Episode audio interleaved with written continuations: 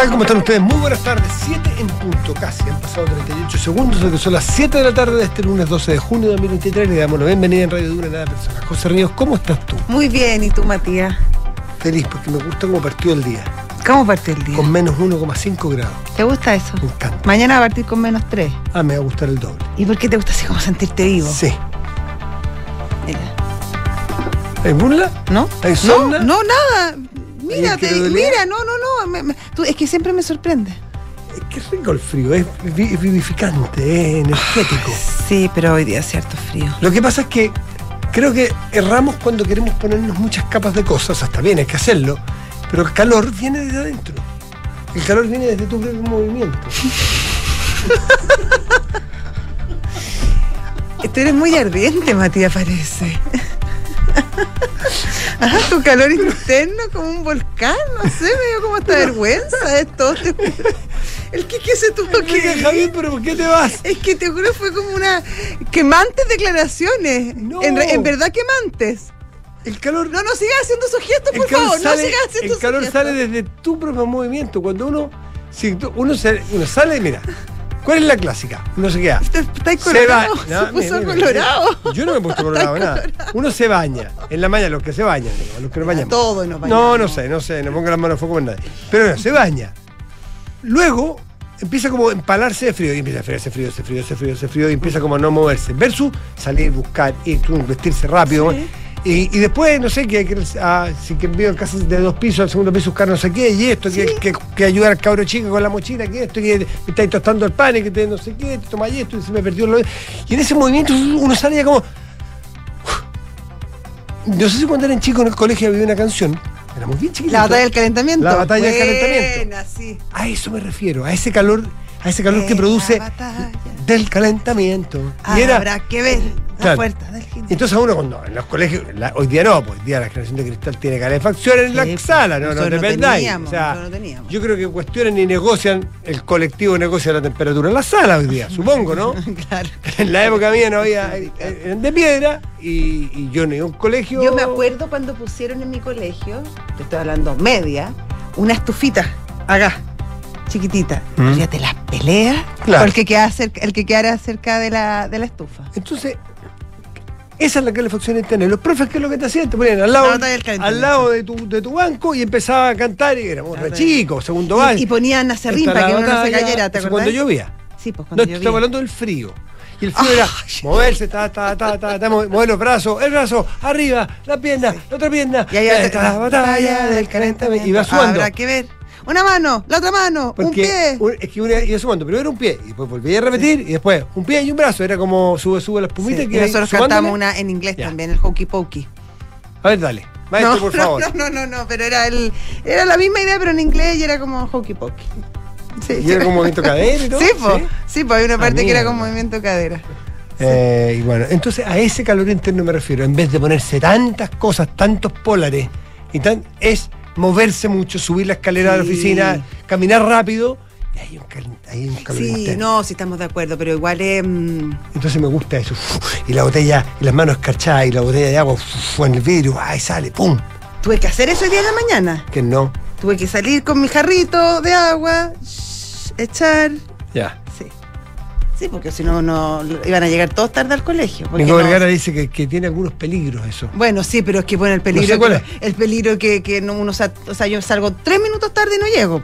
No le eche agua hervía, por favor, no, caballero. agua fría. Ah, sí. Agua, fría, por supuesto. Lo que yo no sabía es que los autos tienen defrost, esas rayitas que están atrás. ¿Sí? Hay autos que lo tienen para parabrisas delantero también. Yo no sabía. Yo tampoco. Sí, O sea, yo sé que el, el aire nomás También. pone. sí, po. Eso sí. sí, eso. Pero eso no, eh, igual se toma un minuto.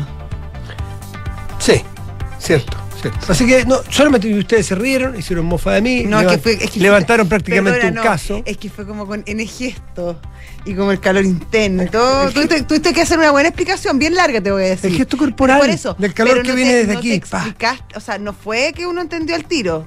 Te demoraste No cuánto, sé como cómo- cinco no minutos sé en explicar no sé tus palabras. yo confío No, más o sea, en tu la fallo no habló por sí mismo. Yo, está bien. Tu fallo no habló por sí no mismo, tengo- tuviste que hacer una aclaración. Yo no tengo nada que aclarar. No, tuviste, único- pero estuviste aclarando como 10 minutos. Lo único que tengo que decir es que yo confío más en la capacidad de comprensión de mi público que a veces que de mis compañeros, porque el público sí entendió. Ay. ¿Qué más sabes tú? Hagamos una votación. Llame al 820 47 30 12 y diga, ¿me entendió o no me entendió? Eso, tal cual. ¿Tiene calor interno o no tiene calor interno? Por no, eso pero a mí lo que me gusta es esto, la lana. Eso, eso, eso, sí. es rico. Es rica la lana, cierto. Bueno, habiendo dicho lo A ti importante. que te gustan los telares, además, sobre todo. Sí, pues. Sí, sí, sí. Acabo de encontrarme aquí en la radio con una persona que es de la zona de los Tricagües, al interior de Lolol, Lolol. región de región de O'Higgins, eh, que venía aquí a vender miel a la radio y nada, toque que conocíamos, teníamos raíces comunes en el tema de los telares y de la. Claro. Habíamos visto. Había estado en su casa casualmente. Exactamente. Fue bien emocionante. ¿Cómo se? Fue un Sí, momento. fue un bonito momento. Fue un momento Pancho Saavedra. que. Totalmente, totalmente. O el otro que decía Tierra Adentro, ¿cuál era ese? sí. Que no, ser. pues. ¿Ah? Es el. Bueno, eso nomás. Y no importa, yo sigo, sigo adelante. Sigue adelante, sigue adelante. mí, Pero si nadie está burlando de ti, no seas víctima. Oye, eh, ¿es víctima o no es víctima? Hoy día el subsecretario de redes eh, da, da- da las explicaciones que puede. Me Un sorprende, poco la, víctima. la- y me sorprende la capacidad política de los entrenados que están estos muchachos para no contestar cuando se les pregunta algo y responden otras No, cosas. y para y- salir echándole la culpa Sí. a cualquiera menos a aceptar responsabilidades que te caben por ser lo que eres, por tu rol político. Voy Claro. a averiguar quién fue más o menos. Mm. Claro, una vez que se averigüen probablemente eh, tendrá que haber responsabilidades políticas de esto porque, porque esto es así y nadie lo culpa a él directamente de nada, nadie lo culpa ¿no es cierto? de un dolo personal, pero probablemente es responsable de que, de que no estuviera Sí, armado pues. el, el funcionamiento para que cuando se averiguara si había, había yo no sé si falló el, el Google Maps, porque si yo estoy en San Antonio y necesito una, una, una cama, intuyo que Lo más cercano, Santiago claro, queda más cerca que Arica. Por supuesto. y- y- y si yo busqué en todo Santiago, salvo en alguna, ahora también hay que dejar abierta la posibilidad de que alguien, ignorantemente, y eso es una responsabilidad política no personal de su secretario, si fuese ese el caso, que interpretó mal esa supuesta prohibición que había en la clínica Las Condes con el ministerio y dijo a ellos no los podemos llamar, por lo tanto, ver, por eso no está la ver, llamada. Mat- Matías. Pero sí, lo otro espérate, sería esto por ya. qué y por qué evitó llamar a clínica. No, es que no, no, si mi problema no es quién evitó llamar. Mi problema, y ahí sí yo creo que hay una responsabilidad política, es que cuando tú estás en una crisis, en este caso una crisis sanitaria, debe estar muy claro cuáles son los pasos a seguir. Y si hay alguien que falló y no supo que había que llamar por teléfono a, la- a la- a las clínicas y a los hospitales de la región metropolitana, es porque eso, ese paso probablemente no estaba claro. O hay alguien que se votó a rebelde. Que- Lo dudo. Lo dudo, cuando estamos hablando de la, de, de la vida de una niñita de, tres Sí. meses, dudo que alguien se haya tirado a choro. Yo, creo, que no hubo claridad sobre lo que había que hacer. Yo creo que hay falta de estar encima de la pega. Porque encima de la pega es como dicen que Castillo lo hacía, que iba a las clínicas, iba a los hospitales, le- no les pedía por favor. Les decía, mañana martes 10 camas. Ven, vuelvo en tres días más, quiero 10 camas más. Quiero estas cámaras convertidas. No, no, no, no, no le estoy preguntando, le estoy avisando. Ya, yo no sé si. Y eso debe haber fallado. Porque yo imagino que lo más probable que haya pasado es decir, orden al ministerio. Vamos, necesitamos una cama urgente. Busquen cama, región de Valparaíso, primero, ¿cierto? Claro. Anillos Sí, concéntricos. concéntricos. Luego vamos lo más cerca, región metropolitana. Ya, llamaron a Valparaíso. Sí, subsecretario, llamamos a todos. ya. ¿Hay alguna? No hay. Ahora, Santiago. ¿Seguro ¿hay que no hay ni una? Ya, no, hay ni una, ni una. Llamaron a Santiago.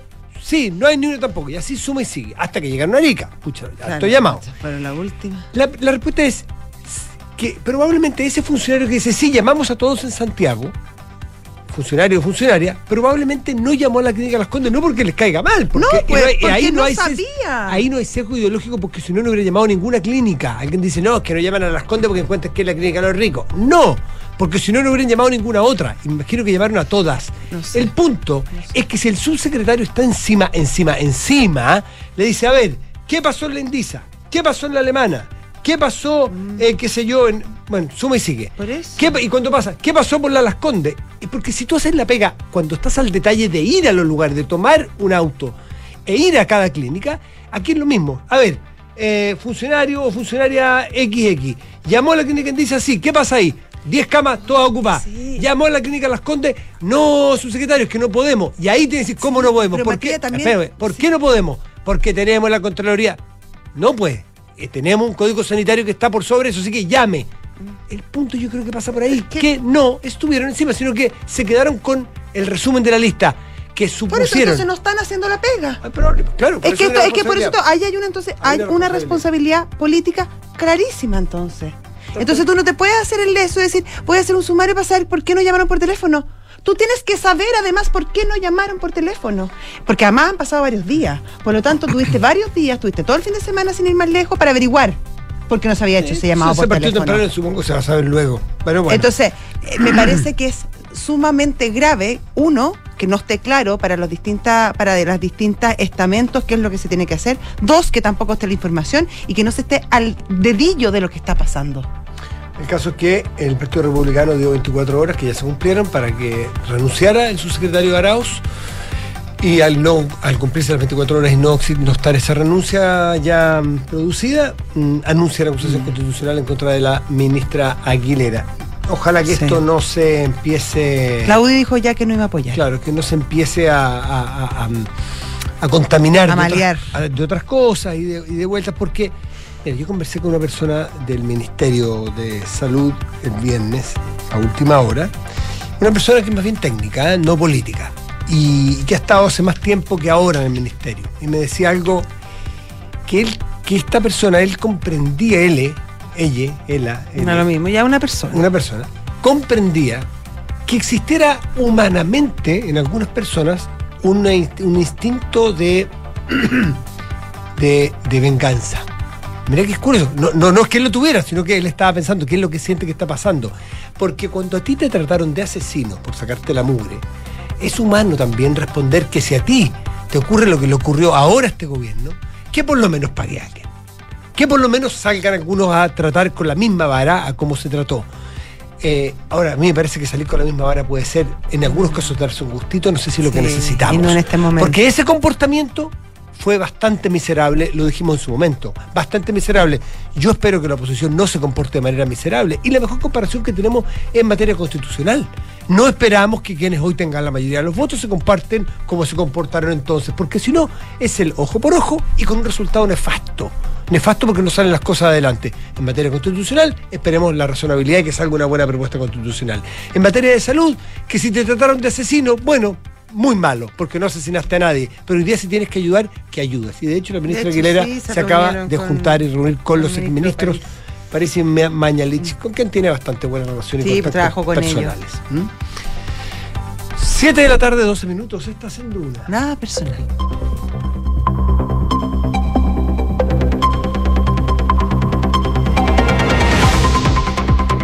Enrique Javier, ¿cuál es tu lugar preferido de Chile? Santiago. Santiago. Pero tú eres de Osorno. No. ¿No eres De Chillán. Tengo familia en Osorno y en Chillán. Ah, ya. Sí, pero. Ah, pero tú eres de acá, Sí. nacido y criado. Nacido y criado. Ya. Así que eso. Vamos con los titulares porque tenemos un gran programa. Tenemos muchas cosas por delante. Vamos. El vicepresidente de la Cámara de Diputados, Carlos Bianchi, presentó ante el presidente de la corporación, Vlado Mirosevich, su renuncia al cargo. Según anticipó el diputado, acusó excesivo control del Ejecutivo a través de un lobby antirretiros y agregó que se ha hecho difícil la gobernabilidad de la mesa por insultos y gritos dentro del Pleno. El consejero constitucional Aligüen Antileo envió hoy un oficio a la mesa del Consejo pidiendo la realización de una consulta indígena, asegurando que la propuesta de Carta Magna afectará directamente a los pueblos indígenas reconocidos por ley. Ante la solicitud hecha por Antileo, el vicepresidente de la mesa, Aldo Valle, indicó que el tema se evaluará a pesar de que no está considerado en el reglamento del proceso. El presidente de Italia, Sergio Mattarella, confirmó que el ex primer ministro italiano Silvio Berlusconi, quien falleció el día de hoy, tendrá un funeral de Estado en la Catedral de Milán, luego de dos días de capilla ardiente en su mansión y en la sede de su medio de comunicación Mediaset. Con esto, el gobierno italiano dispuso de bandera media hasta en el Senado y un receso legislativo de dos jornadas. El piloto nacional Nicolás Pino hizo historia en las 24 horas de Le Mans. El chileno obtuvo un histórico tercer lugar en el circuito de la CERT y con 18 años se convirtió en el piloto más joven en subirse al podio de la carrera, que este fin de semana festejó 100 años de historia. Qué buena. Muy bien. 18 años además este muchacho. Sí. Y Joven, joven, Lleva joven. corriendo varios años. Sí. Está Y bueno. corría sin licencia. No, porque tienen, no, porque tienen licencia. de- Corren en circuitos, no corren Sí, en calle. pues, Claro, Sí. y tienen licencia de corredor, de carrera. De hecho, él tiene licencia británica, no chilena. Ah, ¿no vive en Chile? No, vive hace mucho tiempo en Europa. Partió corriendo en, en Inglaterra, en Italia después. Es una historia muy bonita porque yo una vez la, la- en misma radio que Ya. entrevistó, yo estuve, conocí a su padre que traía un libro, un emprendimiento familiar prácticamente. Sí. Qué increíble. De, de este cabro era muy chico cuando partió. Y sí, ¿Qué, qué, cómo, siempre me pregunto millones. cómo esa gente tan niños eh, descubren esas vocaciones. ¿Qué pasa? Ese, ese minuto en que te das cuenta que yo quiero ser corredor de auto. Sí, Enrique Javier quería ser bombero Y acá y está. terminó en las terrazas. No, terminó apagando incendios. 7 de la tarde, otros. 15 minutos, estás en Duna. Nada personal. Son los infiltrados en nada personal. ¿Cómo estás, Pablo Catena? ¿Qué tal, Paula? Hola, toda chascona por lo que estoy. Abrigadita te veo, abrigadita te ¿Tú qué veo. querías ser cuando chica, Pablo Catena? Cuando grande. ¿Qué querías ¿Qué ser quería hacer chica? cuando era chica? Eh, no lo tenía tan definido. Pensé que iba a ser abogada en su momento. Ah, le hacía más bravo. Eso pensé en. Tenés esa era la, idea inicial. ¿Tú qué querías ser? Yo, abogado también. ¿Sí? Mm. Mira. Aquí terminamos. Aquí sí. Yo quería ser enfermera. Ah, Este. ¿sí? Pero chica, chica. Después fui cambiando. Pero curas heridas todavía. Sí, Sí, es verdad. sí, curas heridas. Sí. Alivio enfermedad. Alivio de enfermedades y malestares, sí. Pablo Catena, ¿qué nos traes? Bueno, algo ya ustedes eh, comentaron al inicio del programa, tiene que ver con esta crisis un poco que hay en salud, sobre todo a raíz de eh, las declaraciones, o sea, una crisis que hay que decir primero que es a raíz del virus incisional, que eh, ha traído un problema de camas. eh, pero que eh, se suman y que de alguna forma recrudecen la crisis el manejo que ha tenido el gobierno en esta materia debido a una serie de declaraciones contradictorias y también desafortunadas. Eh, partiendo por las que dijo la propia ministra de Salud Aguilera la semana pasada al referirse al fallecimiento de la menor lactante, eh, cuando dice que eh, probablemente no hubiese sobrevivido de todas formas, aunque se hubiese eh, encontrado una cama. Ella misma reconoce después que sus declaraciones fueron desafortunadas. Eh, entonces, El tono, el, to- el el tono. y por lo mismo también la semana pasada la moneda lo que le pidió y las bajadas que hicieron de la Secoma Salud es que justamente se tenía que buscar un tono mucho más empático y humano para abordar una crisis de esta magnitud y de este tipo que, eh, que involucra en muchos casos fallecimiento y que por lo tanto hay eh, un tema y un costo familiar y un costo humano. Entonces, eso por un lado, bueno, luego vimos en, eh, con el paso de los días estas, declara- de estas declaraciones que finalmente son contradictorias entre el subsecretario Araos y la ministra respecto de eh, si se habían eh, pedido derivado pacientes a la clínica de las Condes. En una primera instancia dijo la semana pasada el subsecretario Araos que eh, sí se habían derivado. Eh, la ministra dijo durante el fin de semana que no, Que no apelando... habían llamados, porque son dos, son dos, dos niveles relativamente sutilmente distintos. En su, en su momento, Claro. Arauz dijo que se había enviado Claro. en función de este acuerdo, de este código sanitario, a pacientes del sector público a la- todas las clínicas y a las Condes en particular. Enviado, eso es más que llamado incluso. Y ahora la ministra dice que ni siquiera se llamó. Bueno, para Sí. este caso en particular. Entonces, por lo mismo, ahí la contradicción fue evidente. Eh, y eh, lo que ha hecho el gobierno de alguna forma es toda esta jornada tratar a salir a explicar qué fue lo que pasó y por qué se dijo lo que dijo.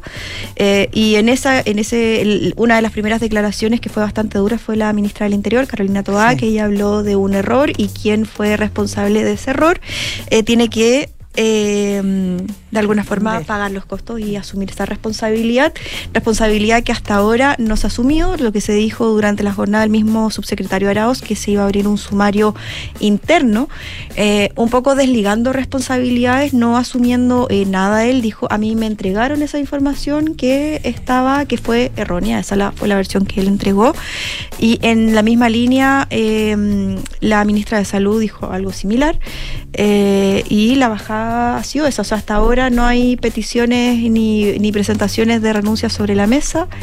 ¿Cómo Eh, está la relación entre ellos, Paula? la verdad, eh, eh, hasta ahora lo que se ha dicho, lo que se ha transmitido es que la ministra ha defendido en la Mm. interna la permanencia de, de Araoz, porque dice, o sea, lo, que el momento, dada la crisis, que no, no va a ayudar en nada una salida en estos momentos. No, además con lo que se demoran en nombrar a los Eh, si subsecretarios. se están llevando extremadamente bien, bueno, la verdad no sé. En, pro- eh, en- en este tipo de crisis siempre tienden a aparecer roces. No he sabido de ellos, de eso hasta el momento. Ya. Sí que hay una defensa, al menos interna, de la ministra al.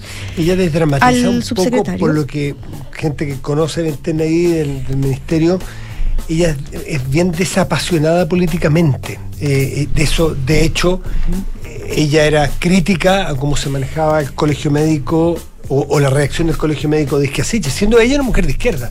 No le parecía para nada la reacción que tenía el colegio médico de Isquiasiches en el manejo del presidente Piñera. Eh, después de eso ella participó siendo una Bueno, mujer ella de fue bien izquierda. colaborativa Eh, claro. en la pandemia. Exactamente, por lo tanto, es ese apasionamiento que se produce en estas cosas cuando se polarizan de, de unos y otros de oposición y gobierno, em, ella está un poco ajena de eso por, por, porque formación. ella- por formación. Bueno, y por es lo una mismo, técnica. Por lo mismo, por esa misma actitud de ella de que fue bastante eh, colaborativa en, la pandemia del, co- del COVID, eh, es que la acusación constitucional que anunció durante esta jornada que confirmó el Partido Republicano no ha generado adeptos de forma transversal en, Sí, no hay en el resto en el resto de la derecha. Eh, hay que recordar que bueno que el- durante la jornada de ayer el Partido Republicano hace esta especie de ultimátum que dice o sale Araos o nosotros presentamos esta acusación constitucional. Finalmente eh, cumplen con esa palabra y la anuncian. Hay que ver, bueno, finalmente no, no es tanto eh, para presentarla se requieren solo 10 firmas. El tema es que después si pasa o no la, la aprobación, que eso ya es otra cosa. El acto en sí mismo no es tan complejo, es fácil y se puede conseguir rápidamente las firmas y ellos las tienen. Pero no generó mucha adhesión, al menos la UDI ya eh, ha transmitido eh, algunos de sus diputados como eh, Guillermo Ramírez que ellos no están por apoyar una, una acusación de ese tipo. Y la Pepa Hoffman, la secretaria general, dijo Lo que dijo la en un, no- pento- en un sí. punto de prensa durante esta mañana también lo mismo en esa línea.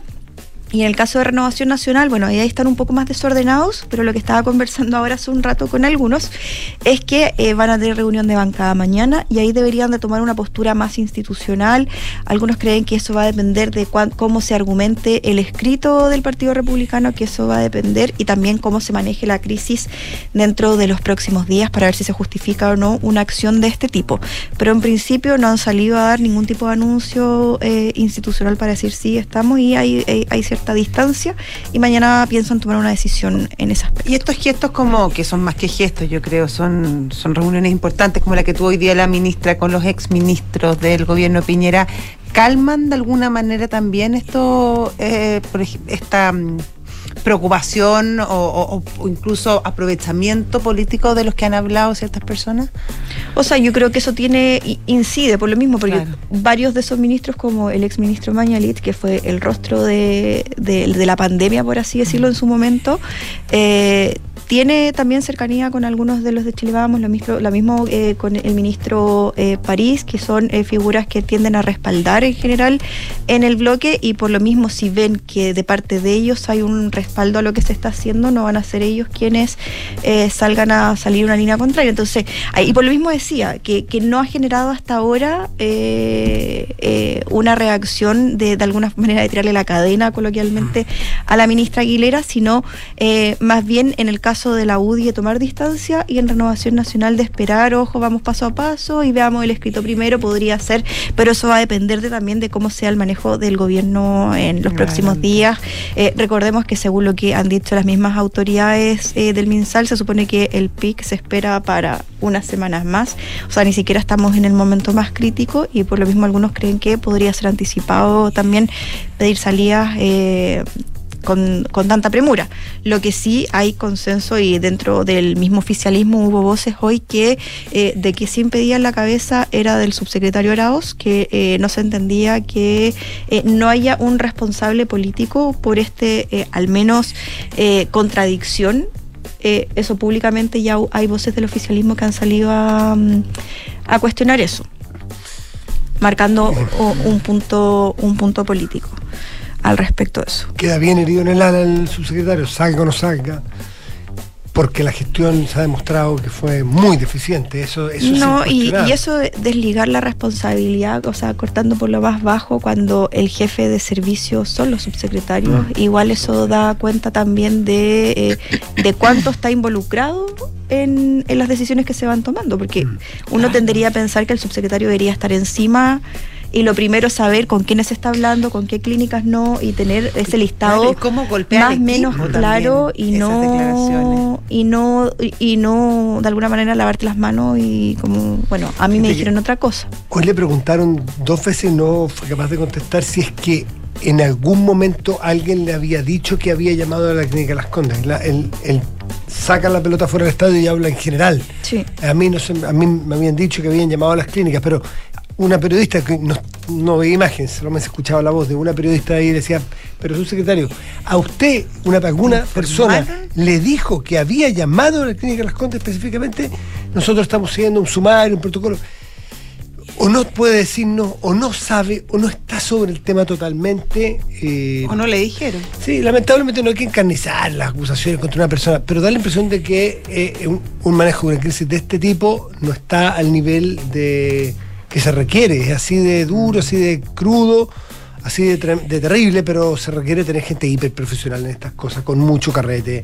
No hace falta, no hace falta solamente ser un, un Un buen político y, un- y además un buen doctor, pero Sí. un buen, un, No, un buen no gestor. solo un buen, no solo Claro. un buen doctor. Tú puedes ser un estupendo doctor, pero no necesariamente ser un buen ministro. bueno ahora lo, a lo que ha hecho hasta ahora la, la ministra es que se instruyó a Carolina Méndez para que asuma la coordinación de camas críticas eso es como la señal que han hecho en cuanto a algún Claro, tipo de que cambio sea- reestructuración Dijo el ministro París que estaba, que hoy día en la, en la reunión les habían informado que estaban comprando más respiradores, eh, especialmente acondicionados para niños que son distintos que los que usan los adultos, eh, que había todo un plan para reconvertir más camas y también esta, estas dosis de mm, inmunidad que se les da a los niños, sobre todo a los prematuros, que son bien caras. Eh, la estaban pensando administrarlas también a niños que habían sido prematuros, pero que ya no eran tan menores, pero que también se habían súper afectados por el sincicial, así que ya se estaban tomando ciertas medidas específicas para enfrentar la, la crisis. Mm. Y eso, y ojo que el llamado de que hizo, mm, que la está como igual eh, llamado de atención que hacen los ministros del comité político no es menor. De, de alguna forma igual dio cuenta de que la línea de crédito se va agotando y que no pueden continuar errores de este tipo. Entonces hay que poner ojo ahí en eso de en verdad hasta dónde dura la línea de crédito de las autoridades. Y es otra cosa que hay que estar mirando. Pablo que tiene, muchas gracias como siempre. Gracias, Paula. estén Hasta muy luego. bien. Chao. Chao. 7 de la tarde, 27 minutos. Estás en Duna. Nada personal. Ya está con nosotros nuestro invitado de hoy al teléfono, el diputado y presidente de Convergencia Social, diputado Diego Ibáñez. ¿Cómo estás? Hola Diego, ¿cómo estás? Hola, ¿qué tal? Gracias por la invitación. Aquí estamos saliendo de la sala del Congreso. ¿Y en qué estaba? Estamos votando el derecho al olvido de las deudas financieras a propósito del DICOM, de que no se te pueda perdonazo. contratar. eh, no, perdonazo más, el derecho al olvido, más que la- el perdonazo de la deuda. Ah, es ya. para que no quede registro y de una manera la, los cuatro millones de personas que hoy en Chile tienen una deuda amorosa de casi dos millones de pesos no se les aniquile financieramente para el futuro. Muchos de ellos, por lo demás, son pequeños empresarios. Bueno, fue fue bien profundo el debate y se eh, termina aprobando. Diego Ibáñez, eh, antes de, Es imposible no, no tocar el tema de la crisis del momento, pero queremos hablar después del partido, de la fusión de los partidos eventualmente, que fue tema de fin de semana, pero ¿cómo se vive en la interna de un conglomerado de gobierno eh, una crisis como esta, que son errores de gestión, errores de, de- de- oficio, de saber hacer un trabajo en el terreno, eh, como le llaman mucho, en el territorio, de conocer el detalle de un hospital, cómo se maneja, a quiénes quiere pedirle una cama? Eh, eso, ¿cómo lo están viviendo ustedes? Que les pega mucho en la línea de flotación. Es- bastante triste porque el, lamentable fallecimiento de Mía, nosotros nos toca bien de cerca, de hecho particularmente es eh, una situación que golpea bueno a amigos de padre, de parte de nuestro equipo, eh, de hecho hoy estaban acá los padres de Mía solicitando apoyo parlamentario, eh, transversal, estamos viendo de qué manera podemos generáis una, una normativa a propósito de, de- esta ocasión para que no vuelva a pasar nunca más. Es bien triste la verdad. Eh, ¿Qué te puedo decir? Pues yo creo que aquí no hay ningún centímetro para hacer ningún tipo de defensa corporativa. Aquí hay un error que tiene que asumirse políticamente y tiene que mm, generarse el sumario que entiendo que el día de ayer se inició y tratar de colaborar para que esto funcione. Entiendo también que hoy en la tarde el Partido Republicano presentó o anunció que iba a presentar una acusación constitucional eh, y yo creo que todas las herramientas de fiscalización hoy sirven. Ahora es importante colaborar siempre para tratar de que avance la gestión de la crisis del virus eh, en buena dirección. Entiendo que también estuvieron reunidos exministros hoy con el gobierno que anunció más recursos, que ya venía la campaña de invierno con un monto muy alto de 43 millones de, de pesos, a diferencia de los 6 millones, 6 mil millones y 43 mil millones, a diferencia de lo que pasó el año pasado. Eh, y bueno, esperemos que, que avance virtuosamente el, el, este proceso, que por lo demás entiendo que el pic va a ser a mediados de julio y en agosto recién eventualmente va a bajar la, la, la línea de, de contagios. Diputado, cuando usted dice responsabilidades políticas, ¿usted lo deja tranquilo el tema del sumario? ¿O cree que las responsabilidades debieran apuntar más alto? Y me refiero concretamente al subsecretario Arauz, a quien se ha, señal- se ha señalado como el responsable político en esta situación. Esa es una definición que, por cierto, toma el presidente de la República, es un funcionario que es de su propia confianza. Hoy estuvimos en la mañana reunidos con la ministra Toá, ella nos comunicó que se están haciendo todos los eh, la investigación y todos los fortalecimientos de la red, particularmente de la coordinación de, eh, de la unidad central que deriva a las a las camas y, a- y al- y al sistema privado desde el sistema público y confiamos en que esto se haga de la mejor manera, que sea lo más prolijo. Ahora, respecto a la responsabilidad política, esto es parte de eh, la, la confianza que tenga el presidente hasta sus propios funcionarios y, y confiamos en que esto va a ir por buen camino. Eh, se señala que a veces en momentos de crisis no es bueno hacer cambios tan radicales, sino que es mejor fortalecer los equipos porque queda un mes todavía de, de propagación de virus antes de llegar al pic, que sería, entiendo, la, la primera y segunda semana de julio, según las predicciones epidemiológicas, y esperemos que esto se, se maneje de la mejor manera, pero de todas formas tiene que haber eh, responsabilidad, por cierto, administrativa en, la mala interpretación de eh, una norma que dictó el Tribunal Constitucional, pero que en, un contexto de alerta sanitaria sí se permitía contactar a la clínica Las Condes. Yo creo que es el punto fundamental. Diego Ibáñez, presidente de Convergencia Social y diputado, y de alguna manera, ¿cómo es la conversa interna entre ustedes? Porque es imposible no acordarse de- del, del tono que usaba la oposición cuando se estaba en una crisis como la del COVID, que me imagino que igual que ahora todos tratan de hacer lo mejor posible. Y se acusaba de asesinos, y hay, Nos no están sé, matando, hay querellas que te siguen funcionando, acusaciones constitucionales también contra el ministro, en fin, el presidente de la República. ¿Cómo lo conversan internamente ustedes? Eh, la madurez política de estar ahora en, este, en estos zapatos, en fin. Eh, buena pregunta, porque hoy estamos eh, intentando, este gobierno está intentando hacer lo mejor posible el trabajo en, en articular la red pública con la red privada. Tenemos además el conflicto con eh, los intereses de la ISAB a propósito de la ley corta o de la interpretación de la Corte Suprema. Creo que naturalmente hay que hacer el mejor esfuerzo y por eso mi tono es eh, que la derecha ocupe todas las herramientas de fiscalización. Yo creo que en ello no tengo ningún, eh, no les voy a pedir eh, ninguna, entre comillas, piedad para fiscalizarnos. Creo que es parte del rol, así funcionan los contrapesos en una república, el Congreso fiscaliza al Ejecutivo y el Ejecutivo, por tanto, tiene que conducir de la mejor manera posible esta crisis y aquí eh, estamos para, para responder y para empujar y Diput- que este barco al final le llegue a la, a la gente, que Sí. es para que no ocurran más problemas como los que eventualmente están ocurriendo. Pero diputado, más allá de la piedad o de que no le vayan a pedir nada a la derecha o a la oposición respecto a las herramientas que puedan usar para la fiscalización, em, también es interesante saber la conversación, la, la, la introspección respecto al tono y a la forma en que, en que se comportaron y cómo eso se puede proyectar al futuro para que, no sé si no se repitan, pero al menos cuál es el aprendizaje respecto a lo que pasó. Más allá de la derecha, es, la, es cómo ustedes lo están viendo ahora que les toca a ustedes enfrentar esta situación. Yo creo que eso es hacer el mejor trabajo posible, responder a las interpelaciones. Hoy entiendo que hay dos acusaciones constitucionales en curso contra el ministro Ávila, contra la ministra de Salud. Todavía no se presentan, pero están en curso y se tendrá que responder a esa interpelación. Y creo que la gestión en sí misma debe ser la que responda a estos mecanismos de, de contrapeso. Creo que este es finalmente el, aprendizaje que uno tiene siendo gobierno eh, y no haber sido nunca antes gobierno. Hoy ser gobierno implica gestionar, articular, ponerse a, a la ofensiva en, en, la materia que exige la ciudadanía, que es hoy tener una respuesta oportuna en materia sanitaria.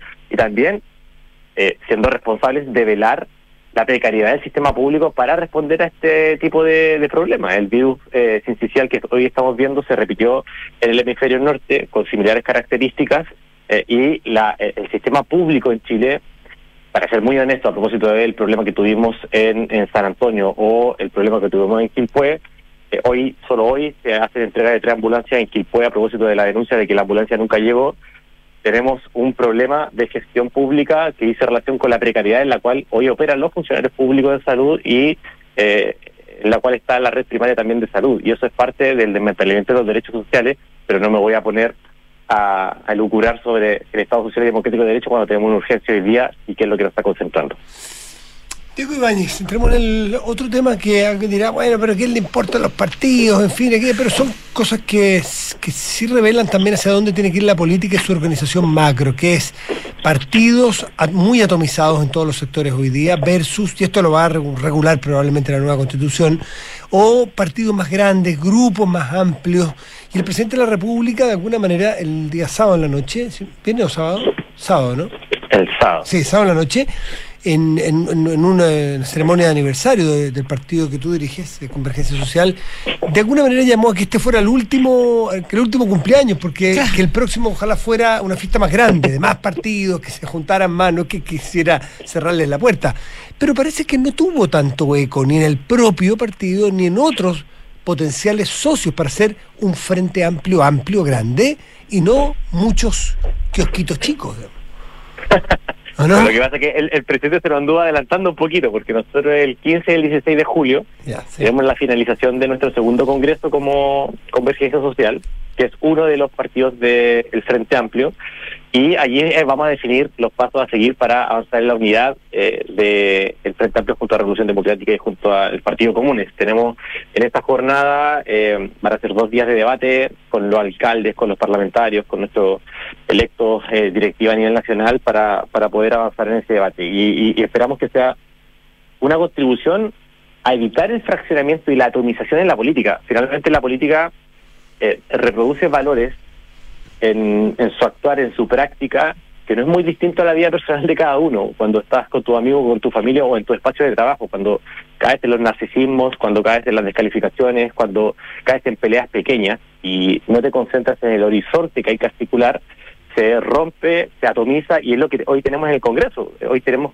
casi, no sé, no sé el número exacto, pero serán más de 15 partidos dentro del Congreso, bancadas muy pequeñas de dos parlamentarios, de tres, de cinco, eh, que al final hace más difícil la labor de llegar a acuerdos, por ejemplo, para hacer una reforma de pensiones, para, bajar, para avanzar una reforma previsional, y creemos que los proyectos colectivos tienen que ser eh, colectivos y grandes.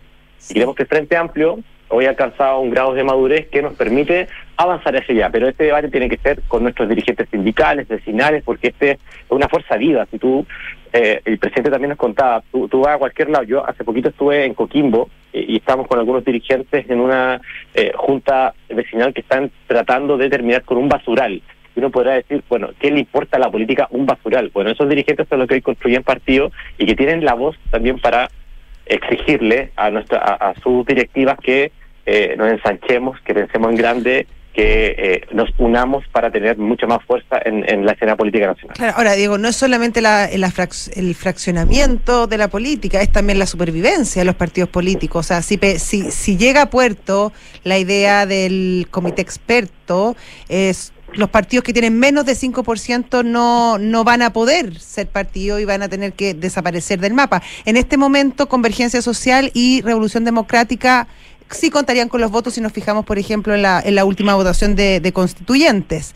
Sin embargo, probablemente el resto de los partidos del Frente Amplio no, no lo lograrían. Por lo tanto, también me imagino que ahí hay una decisión de pragmatismo político.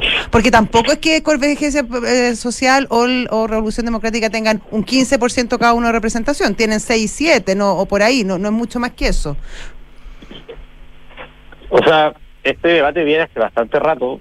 Eh, La norma constitucional no va a ser de aplicación inmediata. Es eh, cuatro, va a ser 4% como, como en la próxima elección, más o cuatro parlamentarios, lo que deja prácticamente todos los partidos actuales eh, con, con existencia jurídica.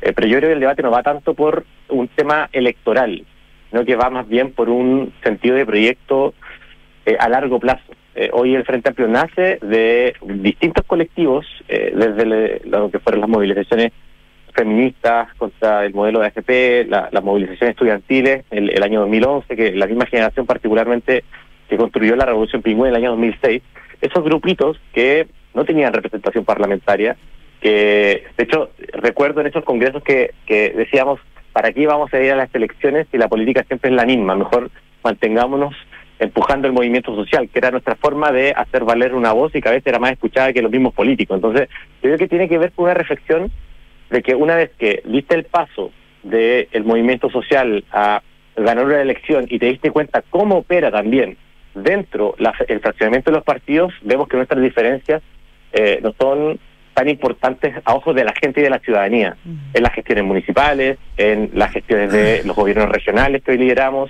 Eh, tenemos este desafío y creo que más allá de lo electoral dice relación con construir un proyecto de país mucho más a largo plazo que supere estos pequeños colectivos que en un principio desde el movimiento social o estudiantil se propusieron llegar a la política formal. Eso te iba a preguntar, Diego, si nos pudieras. Yo cuando era chico existía un, un juego en la parte de atrás de las revistas que era Encuentra las siete diferencias. En el mundo digital eso ya no existe, entonces eran dos dibujos casi idénticos y uno tenía que encontrar detallitos de diferencia entre los dos dibujos y uno se pasaba horas mirando. ¿Cuáles son las siete diferencias de... Dame dos, una diferencia fundamental entre convergencia social, revolución democrática, común es un partido que me parece un poco más chico, los otros dos, pero por lo menos entre ustedes y RD, que son los- aparentemente los dos más grandes, me corrige si no es así. Dime una o dos diferencias fundamentales que haya que limar, buscar, llegar a acuerdos. Es que, es que justamente como es difícil explicar esa diferencia, que parece un ejercicio eh, absurdo a estas alturas de, de la vida, es que avanzamos en un debate para unificarnos, que es lo que estamos hoy Mm. impulsando desde Convergencia Social.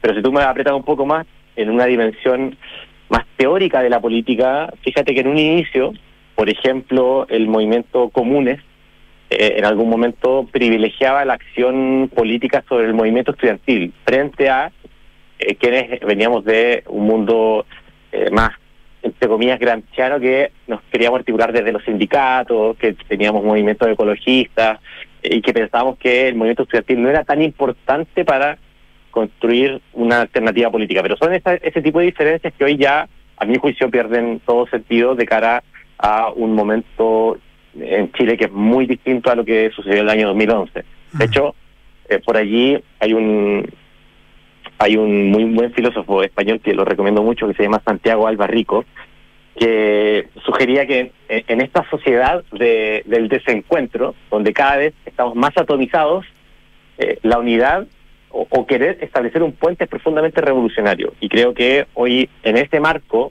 eh, de, de de conversaciones políticas, establecer puentes y juntarnos entre quienes a veces no- no- nos hacemos ver distintos para defender nuestra propia plaza, es, es- es muy transformador. Y creo que esto es lo que hoy a, todo el mundo debiese convocarlo y es lo que nosotros como Convergencia Social también queremos, O queremos sea- empujar este debate. O sea, tarde o temprano va a haber un solo partido. Eh, eso es lo que justamente vamos a discutir el 15 y el 16. Yo por respeto a mi, a mi directiva... Ya, pero le ve con cara todo que mi- sí, más que no. Yo, mira, yo personalmente, eh, yo he, he habitado el Valparaíso, que todo el mundo dice el frentamplismo en Valparaíso, eh, el bastión ¿no? de, de- de los dirigentes estudiantiles. Estando aquí, habitando una, un territorio que tiene zonas de sacrificio. Ayer estuvimos, eh, estuve el ministro Grau negociando con los pescadores eh, de poner una toma de la bahía por parte de la pesca artesanal. Eh, vemos que los temas que nos unen son mucho más que los que nos separan. Una, una última cosita. ¿A qué se refería el presidente de la República en su discurso el sábado en la noche en Convergencia Social sobre la rebeldía, que en el gobierno cabía la rebeldía? Es curioso porque uno se pregunta, bueno, ¿qué- ¿con qué presidente nos quedamos? ¿Con el presidente que festeja los aniversarios de los, eh, de los tratados de libre comercio con Estados Unidos en Casa Piedra jueves? ¿O el presidente que llama a la rebeldía en parte en su gobierno también? Esa pregunta te la quiero responder sin caer en la trampa binaria. Mm. Hay un libro muy bueno de Albert Camus que se llama El hombre rebelde, que sugiero mucho que puedan, puedan echarle un vistazo. Realmente ser rebelde con, con los propios dogmas, con las propias biografías, eh, es un ejercicio eh, de apertura hacia un nuevo mundo. Eh, la rebeldía contra eh, hoy quedarse quieto en el Estado o la rebeldía contra la burocracia estatal o la rebeldía contra el abuso eh, propio del Estado hacia algunas comunidades, creo que es parte de la esencia de avanzar como país. O sea, el desarrollo implica, a mi juicio, una rebeldía frente al statu quo. Porque hoy nadie puede decir que Chile no necesita cambio. Pero esa rebeldía, En- en cierta- eso es propio de la política y de la acción humana, no, no quedarse quieto con lo que uno tiene. Tendrán Exactamente. partidos de todos los sectores, no quieren algunos, no saben, rebeldía ante la pobreza, rebeldía ante la injusticia. Esa es la esencia y el motor de la política y de la acción pública. Pero se refería a esa rebeldía el presidente eh, o a otra, porque, porque el presidente ha militado en, en partidos que han sido más rebeldes desde la calle, han sido más rebeldes de los movimientos, si se quiere, activistas. No se refería a ese activismo porque ese choca bastante con la de un jefe de Estado. Eh, yo, cuando entiendo la política como el arte de la transformación, de Mm. llegar a acuerdos para Mm. lograr una transformación, tú necesitas ese, ese saborcillo del Sí. cual Albert Camus eh, construyó un libro. Y creo que, eh, conociendo al presidente, estoy, estoy aquí interpretando sus palabras, no, no he conversado en particular porque, porque él, él- él- dijo lo que dijo. Pero siendo un lector acérrimo de Camus, Sí. me da la impresión de que esa esencia no se puede perder. Hoy la política no puede transformarse en una quietud estéril donde da lo mismo al final del día por quién votas porque nada termina siendo transformado. Si no te revelas ante esa política de la, de la esterilidad, creo que estamos muertos como país. Y hoy los jóvenes tienen que soñar el día de mañana. Yo, el, fíjate que la semana pasada, y cierro con esto, me, me tocó hacer un taller de ciudadanía juvenil a jóvenes del Liceo Bicentenario de Yayay, de tercero y cuarto medio. Ellos estudian una carrera técnico profesional, administración pública, y, y yo fui como parlamentario y dije, chuta, ¿qué voy a ofrecer yo como un parlamentario fome, aburrido, gris, a estudiantes secundarios de una comuna rural? Eh, fíjate que lo- los chicos, eh, muy muy en contra de una república, porque estamos hablando un poco de desde que se eliminó el voto censitario o que se le dio el voto a las mujeres, muy en contra de que se llamara república, porque Chile se llamaba república en ese entonces, eh, siendo que las mujeres no votaban. Y todas las niñas de la clase, eh, bueno, adolescentes, ya 15, 16 años, levantaban la mano eh, muy, muy valientemente diciendo, eso no es una república, eso no es democracia. Entonces, hoy cuando tú le dices a un joven, a un estudiante secundario, ¿tú crees que este colegio es democrático cuando no escucha tu opinión y no adopta una malla curricular en el optativo de administración de empresa en un colegio técnico? Ellos decían, no, aquí queremos más democracia y gracias profesora porque me hizo participar y, y qué sé yo.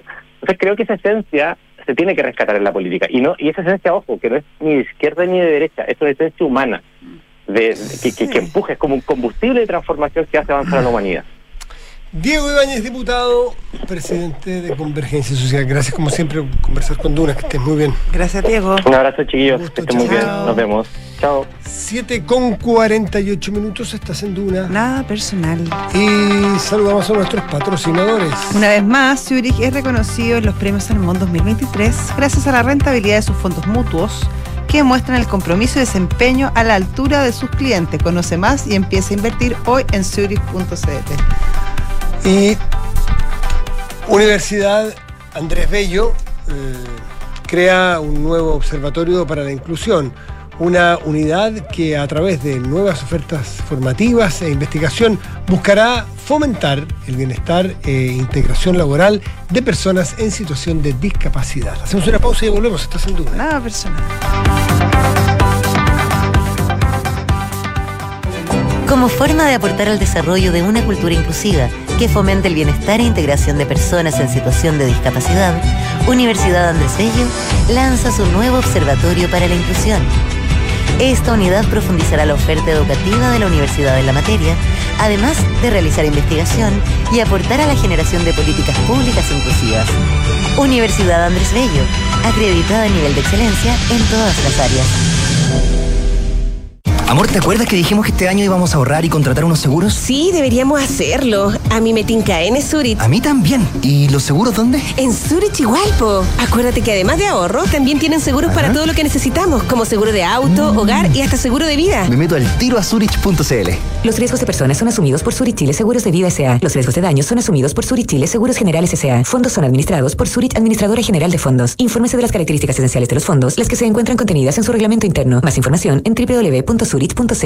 En Verisur queremos que estés tranquilo, por lo que al contratar tu alarma Cero Visión podrás llevarte de regalo nuestra nueva cámara de seguridad con inteligencia artificial integrada, con la cual podrás controlar tu hogar o negocio estés donde estés desde tu celular, porque Verisur funciona. Contrata la alarma Cero Visión y obtén de regalo nuestra cámara de seguridad llamando al 600-385-0003. Calcula ahora en verisur.cl. Oferta válida entre el 26 de mayo y el 30 de junio de 2023, sujeto a la factibilidad técnica. Demás términos y condiciones en appunto Con Talana, la más completa plataforma digital de recursos humanos, ahorras tiempo y costos. Gestiona la información laboral de tus colaboradores, firma digitalmente, calcula remuneraciones y encuentra al talento ideal para tu empresa, directo desde la app más descargada y mejor valorada para la gestión de personas. Únete a las miles de empresas que ya han digitalizado su área de recursos humanos con Talana. Conoce más en talana.com.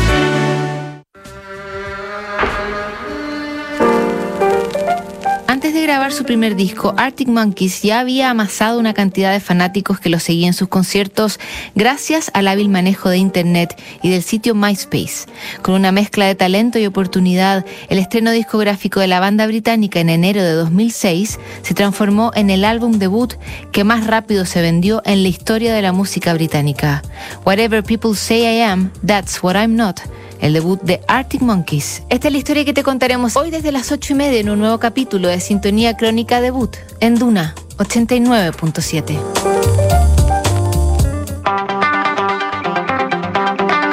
Siete de la tarde, 52 minutos, estás en Duna. Nada personal. Qué personaje, ¿no? Qué personaje controvertido, que se salió con la suya, que hizo lo que quiso siempre, que incorrecto, y muere la suya, mm, Silvio Berlusconi. A los eh, 83 86, 86, me parece, 86, años, 86. bien vivida la vida, bien a fondo, con, entiendo que un cáncer arrastrado hace mucho tiempo, un cáncer prostático y luego una leucemia, me parece que arrastró un tiempo, pero bueno, termina, mm, termina muriendo, eh, una respetable edad, pero murió protagonista.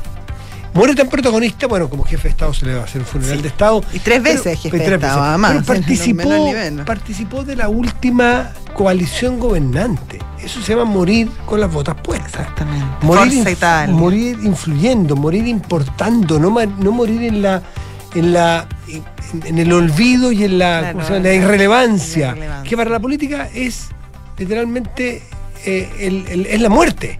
Un político que es irrelevante con sus ideas es un político muerto, en vida. Es todo lo contrario a lo que le pasó a Berlusconi, que se bancó desde su incorrección política todas, todas las escándalos y todos los, todos los, las acusaciones y, siempre muy, muy desfachatado.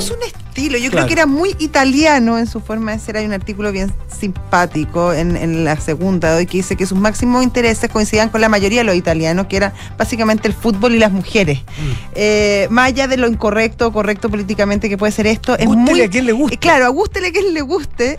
Era, él era muy, conectaba muy bien con el sentir italiano, tanto que, bueno, llega a ser tres veces primer ministro. Mm. Después de una historia larguísima, él nace en una familia pobre, se hace a sí mismo, llega a ser uno de los hombres más ricos eh, de Italia, dueño de un canal de televisión, 7 mil millones de dólares se le calculó en algún momento a Silvio Berlusconi. Claro, él fue el que le puso, introdujo elementos como el glamour y el sexo a la televisión, mismos elementos que después introduce a la política. Eh, entonces, claro, tiene toda una forma de ser una- un, un lenguaje muy políticamente incorrecto, pero que supo conectar eh, en algún momento con la esencia de un país que venía muy alicaído, que, que- que había dejado de ser un, un- un referente dentro de Europa y él eh, le mete ese, ese punch, de alguna manera, de, de hacerse sentir de que Italia era importantes, que había que preguntarle, que eran importantes en el mundo y dentro de Europa. Y bueno, tanto que eh, su partido se llama Forza Italia, que da un cuenta un poco de este sentimiento. Pues, En ese sentido podría ser un poco precursor a lo que fue luego Trump, que a él le cargaba que lo compararan con Trump, pero respecto a esto de, mm, de que podemos hacer grande nuevamente. Juan Pablo Iglesias esta mañana eh, mencionaba algo que fue súper interesante, que yo nunca había caído en cuenta, Juan Pablo es bien estudioso, y dice que entonces viene de los 90 Berlusconi, empieza a hacer toda su política, ¿no es cierto? Es un, el gran protagonista de la política italiana del final del siglo XX, principio del XXI, pero es el fruto o el producto de, de- de que la Ital, de la política italiana que vivió por adelantado lo que viven las políticas de otras partes del mundo hoy día. Eh, una política con la gente, o más bien una forma de hacer política que no enganche con la gente, la crisis enorme de los partidos tradicionales italianos, eso le pasó a Italia antes que al resto. Y uno se daba cuenta, veía o leía que Italia no tenía vuelta, no tenía, no tenía futuro y que, y que el resto de los países, bueno, era la crisis de que después le, le- le ocurrió exactamente a todos los países, nos ocurre de alguna manera a nosotros también, y no es otra cosa que esta imposibilidad de la política de tener conexión con los problemas o con las inquietudes de la gente de todos los días, con la con el por qué querer participar, el por qué sentir que la política te puede ayudar a solucionar tus problemas, o al menos a regular tu vida o, tu, o la sociedad en la cual tú vives. Ese rompimiento, ese ensimismamiento de la política tradicional en Italia le llevó a su quiebre muy temprano, la famosa democracia cristiana italiana que cayó, ¿no es cierto?, en los 90. Bueno, Berlusconi fue el resumidero de todo eso y él se erigió como una figura distinta, es una política muy distinta, cuando en otras partes del mundo eso no pasaba. Después vino pasando en otras partes del mundo, lo vemos en Hungría, lo vemos, bueno, en Latinoamérica, Estados en Estados Unidos, en Brasil, bueno, en todas partes. Ese es el fenómeno que hoy día se estudia y de la cual se escribe mucho en el mundo. Berlusconi lo vivió antes, lo aprovechó, tuvo la oportunidad, pero supo jugar esa jugada mucho antes. Y es un personaje, eh, para muchos, genera amores y odios. Amores porque es un tipo que tiene ángel, carisma. carisma, la hizo, eh, hizo muchísimas cosas y odio. Dueño del AC Milan. Claro, el AC lo, había venda- lo había vendido yo. el- el- ya no era de él el Creo Milan? que, tengo entendido que lo había vendido, no sé, tengo que... Y, y, y, el, y el odio porque era un tipo muy, muy, muy grosero, muchas veces, muy abusador en muchas cosas. tenía un con- juicio tremendo por- tenía, por, por abuso a menores. Exacto, abuso de menores. Y después se eh, libra por una sí, cosa bien insólita, porque la Corte Suprema dice, bueno, en realidad no tenía por qué saber su edad.